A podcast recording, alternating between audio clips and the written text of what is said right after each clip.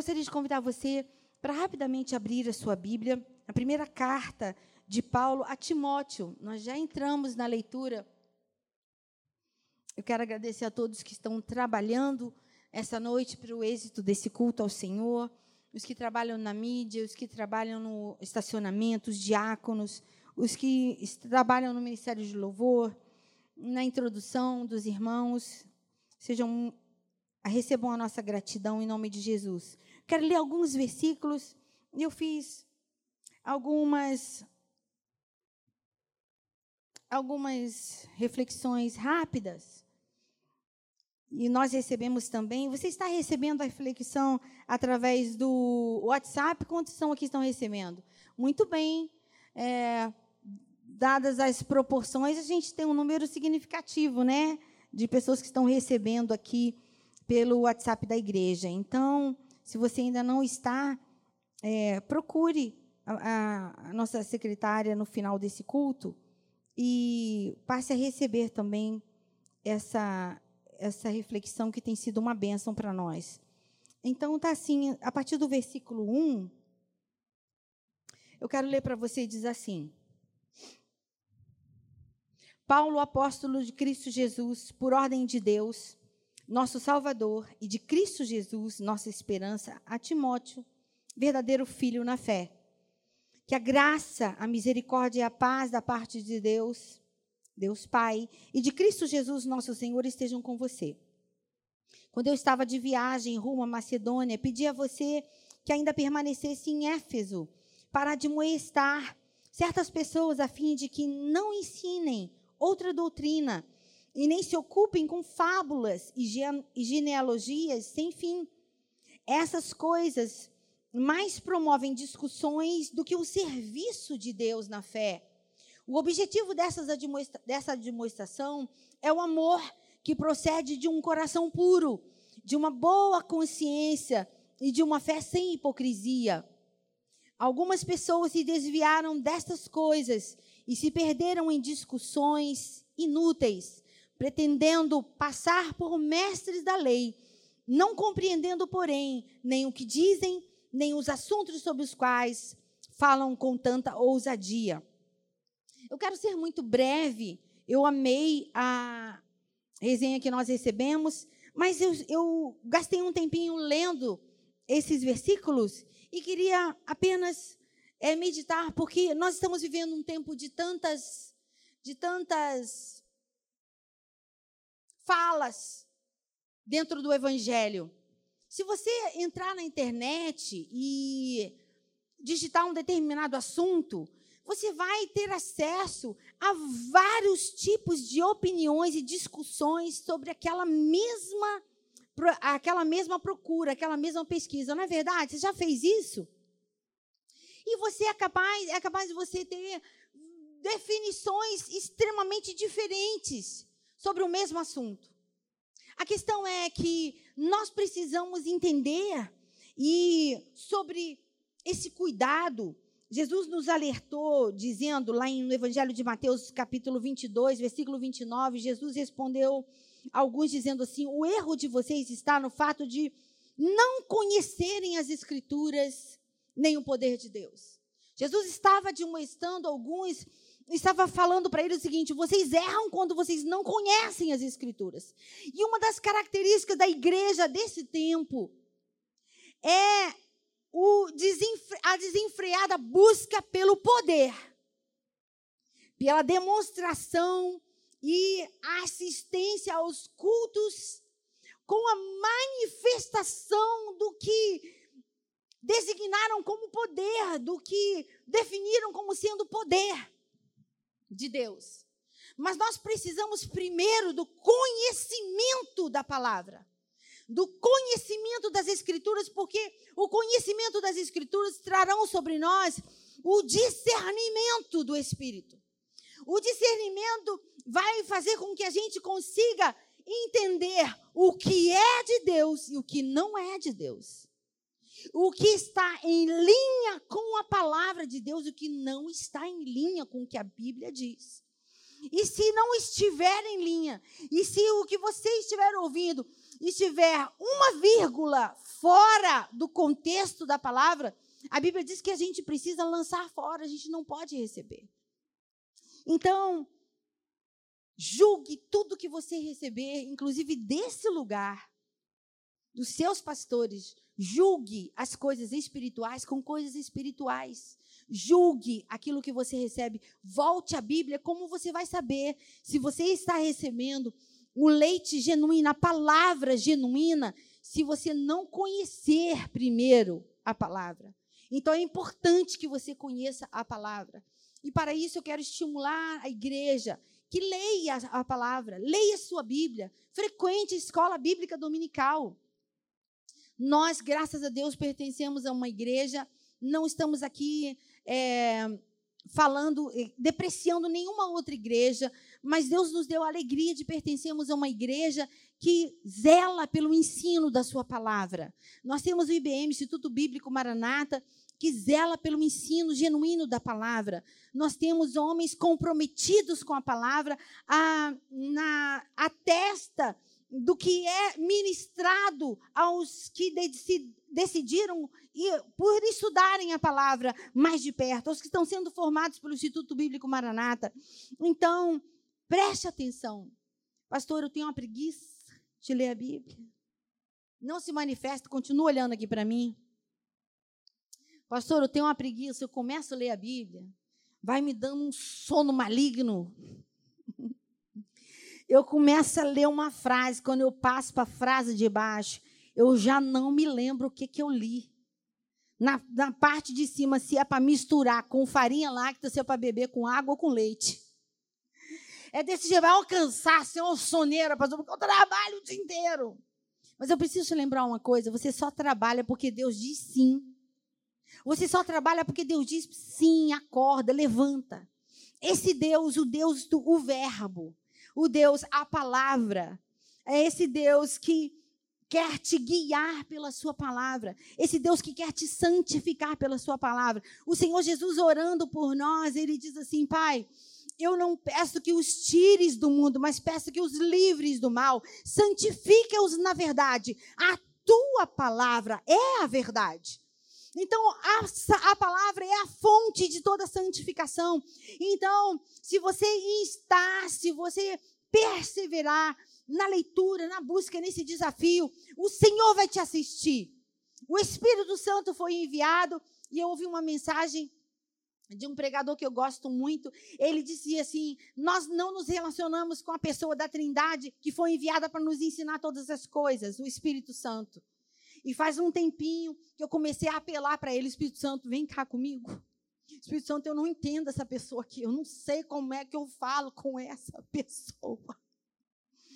Espírito Santo me ensina essa fala. Espírito Santo, isso aqui como é que faz? Espírito Santo, como é que eu trato esse assunto com essa uma branca que eu mesma gerei? Como é que trata com essa criatura que nasceu da minha buchada? Tem um assunto aqui que eu preciso tratar com essa minha filha que não tá, não tá, não tá dando liga. Me ensina, Espírito Santo. O Espírito Santo foi enviado para nos ensinar todas as coisas. E ele mora em nós. Você quer dar glórias a Deus por isso? Como ele não nos ensinaria a amar a, a palavra? Como ele não nos ensinaria a entender, não traria sobre nós a compreensão da palavra, da qual somos tão dependentes, da qual precisamos tanto. Então, erramos não conhecendo a palavra. Erramos não conhecendo e não buscando esse entendimento. Provérbios capítulo 2 está escrito o seguinte: que se você alçar a sua voz, que se você gritar, se você clamar por entendimento, por sabedoria, que o Senhor dá, não somente sabedoria, mas Ele dá sabedoria, entendimento e inteligência. Esse provérbio foi feito pensando nessa pessoa que vos fala. Eu preciso desse combo. Quem precisa disso, diga amém. Eu não preciso só da batatinha, eu preciso do combo inteiro. Eu preciso da sabedoria, da inteligência e do entendimento, Senhor. É o combo inteiro, triplica, por favor. Busca. Buscar-me-eis e me achareis quando me buscardes de todo o vosso coração. Então, essa carta me chama a atenção porque ela aponta e uma coisa muito interessante sobre a definição, sobre a identidade de Timóteo. Ele primeiro, ele primeiro é definido aqui na carta como filho na fé. E estava sobre ele uma definição maravilhosa. Você já gerou um filho na fé, um verdadeiro filho na fé? Eu não, eu não sei se você sabe responder a isso. Agora, você é filho na fé de alguém? Você é filho na fé de alguém? Você é resultado da oração de alguém? Levante a sua mão. É, então você é filho na fé de alguém porque alguém orou por você. Então, sendo assim, responda, é uma pergunta retórica. Responda para o seu coração. Você, será que essa pessoa que orou por você, ela teria em você o mesmo prazer que Paulo demonstra ter quando fala sobre Timóteo? Ele fala assim: olha, verdadeiro filho na fé. Eu, tenho, eu pedi para você ficar, porque ele confiava no testemunho e confiava naquilo que ele mesmo via em Timóteo. Um verdadeiro filho na fé. Eu pedi para você ficar, e é porque ele via o seguinte: ele via condição. Ele via que Timóteo tinha condição de desempenhar essa tarefa. Ou seja, Timóteo tinha tinha conhecimento da palavra, estava pronto para advertir, para admoestar, para interferir, ensinando dentro da situação que estava estabelecida naquele lugar. E ele diz assim: é, eu, quando estava de viagem rumo a Macedônia, versículo 3, pedi a você que ainda permanecesse em Éfeso para admoestar certas pessoas a fim de que não ensinem outra doutrina ele tinha condição de advertir, de repreender, de ensinar sobre o que estava sendo ensinado através da palavra. E ele tinha condição de discernir. Seu pai na fé, aquela pessoa que orou por você, depois de tanto tempo que você está no Evangelho, o próprio Espírito, Deus, quando te olha, ele pode dar aqui testemunha a seu respeito. Ele poderia te enviar.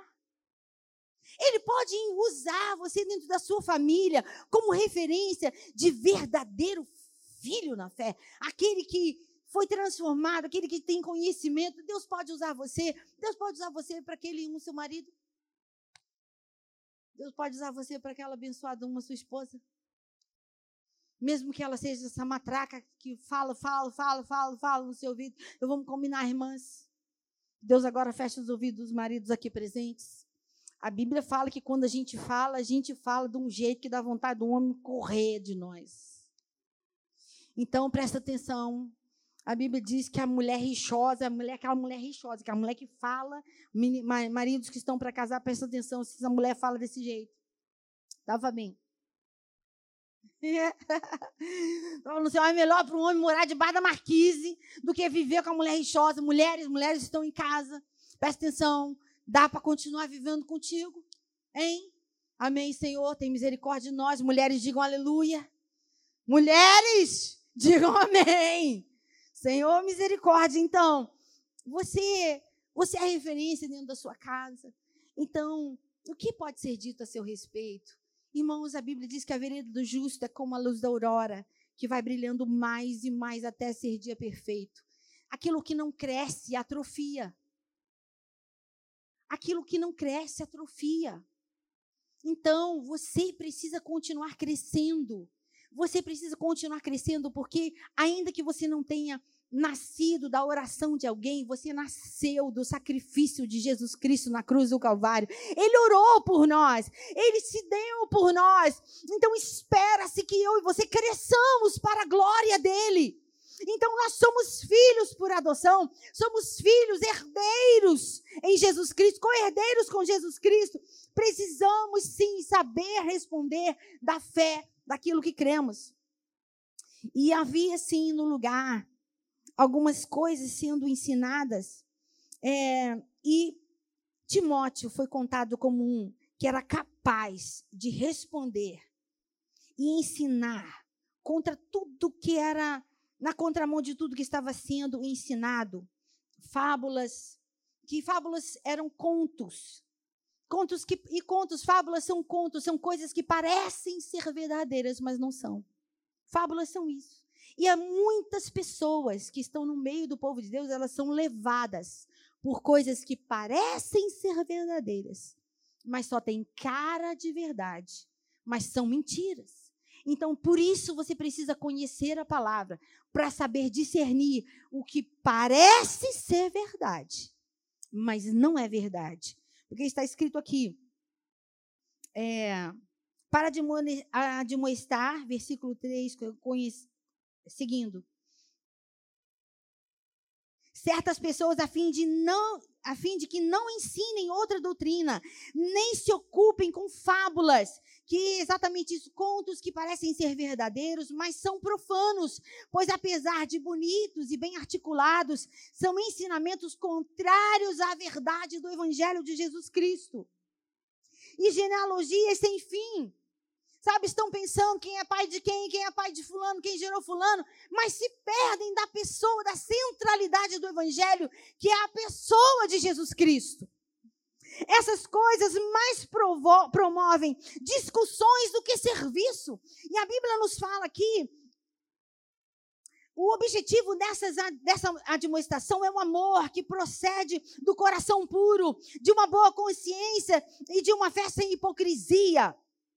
Algumas pessoas se desviaram dessas coisas, ou seja, da fé sem hipocrisia, do coração puro, sabe? Da, da, da consciência pura que motiva o, o ajuntamento que para para falar das coisas de Deus. Hoje em dia, o ajuntamento para para discutir as fábulas, e no final de algumas reuniões, eu já estive em algumas, reuniões de pastores, convites de muitos lados, e que a, a, a, proposição era: vamos falar sobre tal doutrina, vamos falar sobre tal assunto, e a gente vai achando que nós vamos unir forças, e nós saímos de lá vendo que a divisão ficou pior na saída do que na entrada.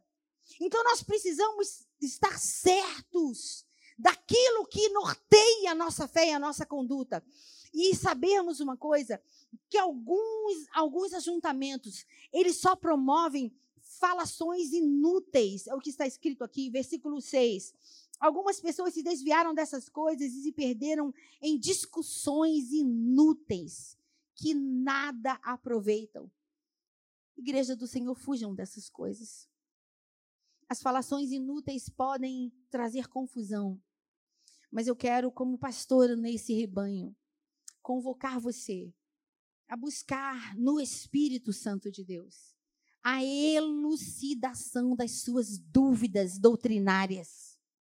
Ah, pastor, eu busquei pedi, mas sabe que ainda ficou uma dúvida? Procure seus pastores. Procure os professores de escola dominical. Olha, quando nós não soubermos, a gente vai dizer: olha, essa parte a gente não sabe, mas nós vamos buscar com os doutores. Nós vamos trazer os mestres aqui. Vamos fazer uma sabatina, nós vamos fazer uma assembleia. Nós nos comprometemos com isso. Mas em nome de Jesus, não saia a buscar pela internet. Não se perca nas vãs conversações, porque o inimigo é perito em trazer confusão em meio a tantas falas. O nosso alvo é Jesus Cristo. Ele é o pastor das nossas almas. E nós estamos caminhando para a Canaã celestial. Amém, irmãos? E em nome de Jesus, decida conhecer a palavra de Deus. Decida conhecer a palavra de Deus, decida ter relacionamento com o Espírito Santo. Amém?